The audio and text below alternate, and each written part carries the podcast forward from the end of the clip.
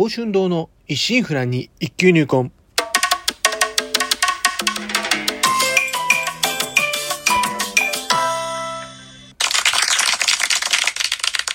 おはようございます。宝春堂です。今回配信113回目となります。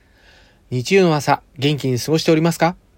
当番組お越しいただきありがとうございます。こうしてラジオトークでお話できるというのも何かのご縁ということもあり、少し皆様大切なお時間をお借りしております。当番組内容でございますが、私自身鍼灸師ということで、巷では針やを灸って聞いたことあるけど実態をかからない。なかなか認知度曲がらず、マイナーから抜け出せない。この鍼灸という世界を少しでも知ってもらえるよう、微力ながらもお役に立てればという番組です。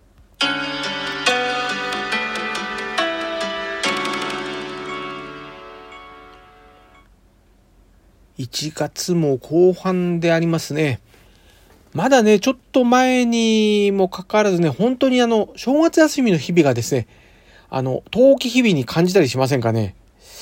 もう、そんな中なんですかね、私、あの、今月中旬ぐらいからですね、あの、実は右の首からですね、肩甲骨にかけて、あの、なんか寝違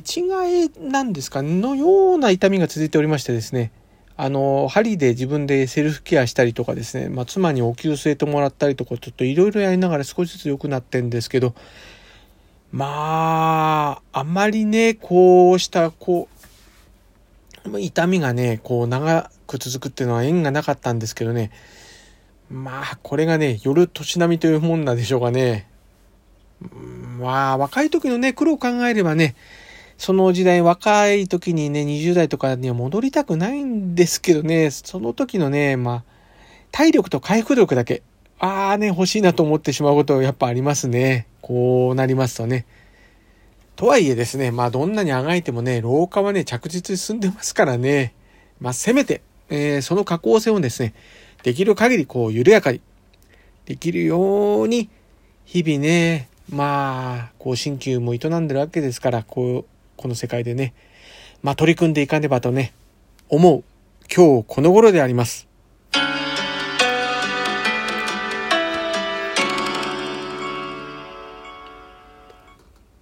月末追記。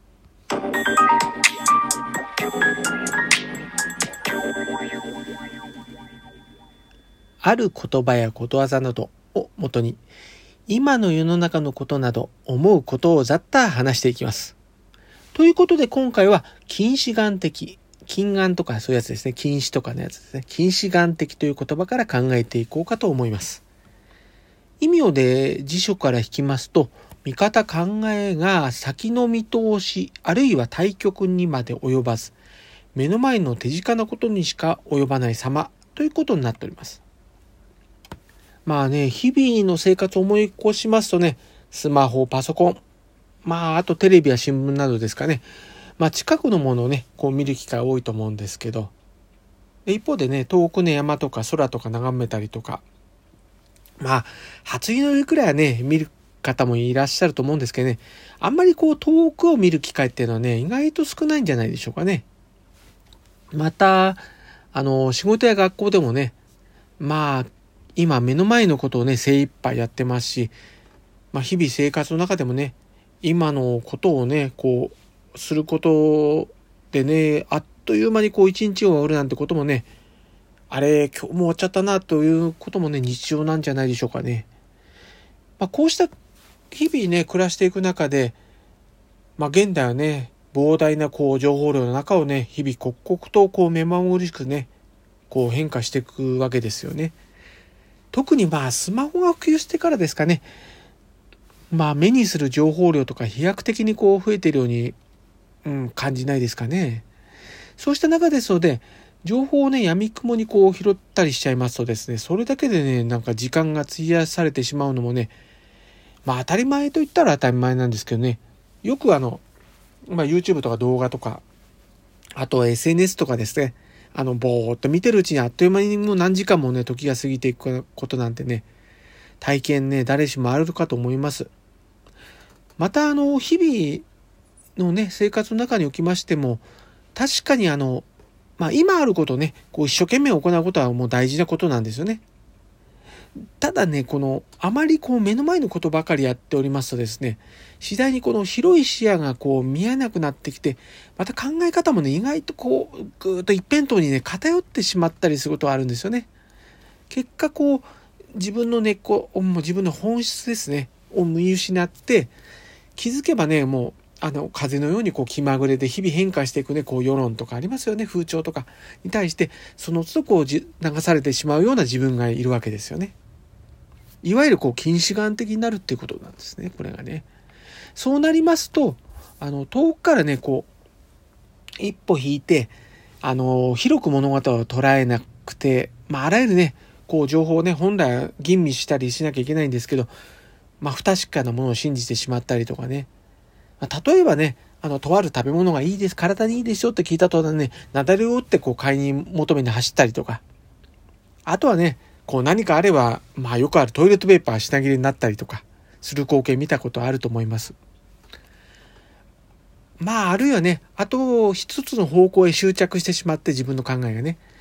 で、自分に対して違う考えのものに対して、こう全く耳を傾けなくなってしまいがちになるっていうのがね、あの、よく SNS 上のね、意見の対立というものも、まあそうしたね、固くなになった者同士のね、全くこう、なんか着地点の見えないね、なんか平行線をたどるようなね、こう、不毛な争いといったものも挙げられます。まあもっと言えばね、まああまりに物を、周りのね、物事見えなさすぎて、今度自分自身も見えなくなって、あの、主体性が消えて、こう、世間のね、時流にもなんか世間にマインドコントロールっていうんですかね、コントロールされるようになってしまうことも起こりますよね。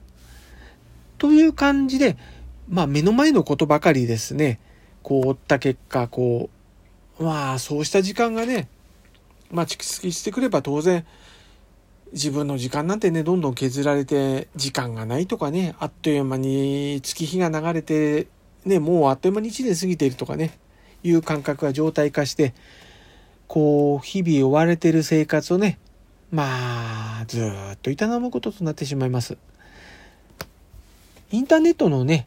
流星の情報社会だからこそ、こう、あえてね、今、一歩後ろにこう引いてね、物事を見て、こう物事をこう広い視野で見て考えるということも必要なんじゃないでしょうかね。日々何かにこうね、せかされるように目の前のスマホやパソコン画面にね、目を凝らしてばかりじゃなくて、例えばね、冬の澄んだ空をね、こう遠く眺めたり、星空を眺めたり、あと遠くの景色をね、ぼんやりと思い浮かべてみたり、まああとはね、ゆっくりとね、コーヒーとか、まあお酒でもいいんですけどね、飲みながらね、静かな音楽とか、あとまあなんかね、こう、ね、自然の音に耳を傾けたりして、のんびりとね、その時間の流れをね、こう感じてみたりなど。もう感情をね、こうフラットにして、こう頭の中を一度こうリセットするようなね。で、そういうことで世間を見るピントをですね、こう、ね、適切な距離感に切り替えておくってことも大事なことだと思うんですよね。まあ、本当に近視眼的にならずに、もっとこう対極的にね、物事を見る力を養っていくっていうのも、こうした時代、今の時代だからね、必要なんだと思う次第であります。まあ、極論言えばですね、本当なんですかね、時間を体感しないため、こう早く感じさせないためには何も経験しない。体感、体験、体感しない時間をね、こう設けてもね、こうさっき言ったみたいにね、ぼんやりする時間とか設けてもいいのかなって思ったりもします。意外と時間ってね、長く感じることができたりするのかなと思ったりもします。では、えー、今回はこれまで以上であります。えーとですね、今週の診療スケジュールのお知らせです。今週は通常通りの診療時間となっております。また、あの、2月の休診日のお知らせをね、当院ホームページにアップしておりますので、ご確認ください。えー、2月の休診日はですね、えー、1日水曜日、8日水曜日、11日祝日土曜日、15日水曜日、22日水曜日、23日祝日木曜日となっております。えーと、来月ね、11日が土曜祝日休診日となっておりますので、ご予約の際はご注意ください。では、今週はこの辺ということで、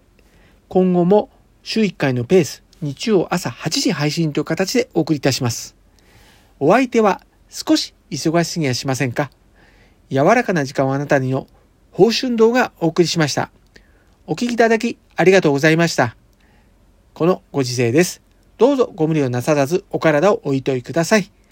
皆様にとりまして明るく楽しく元気よく過ごせる一週間となりますように。ではまた日曜日朝8時にお会いしましょう。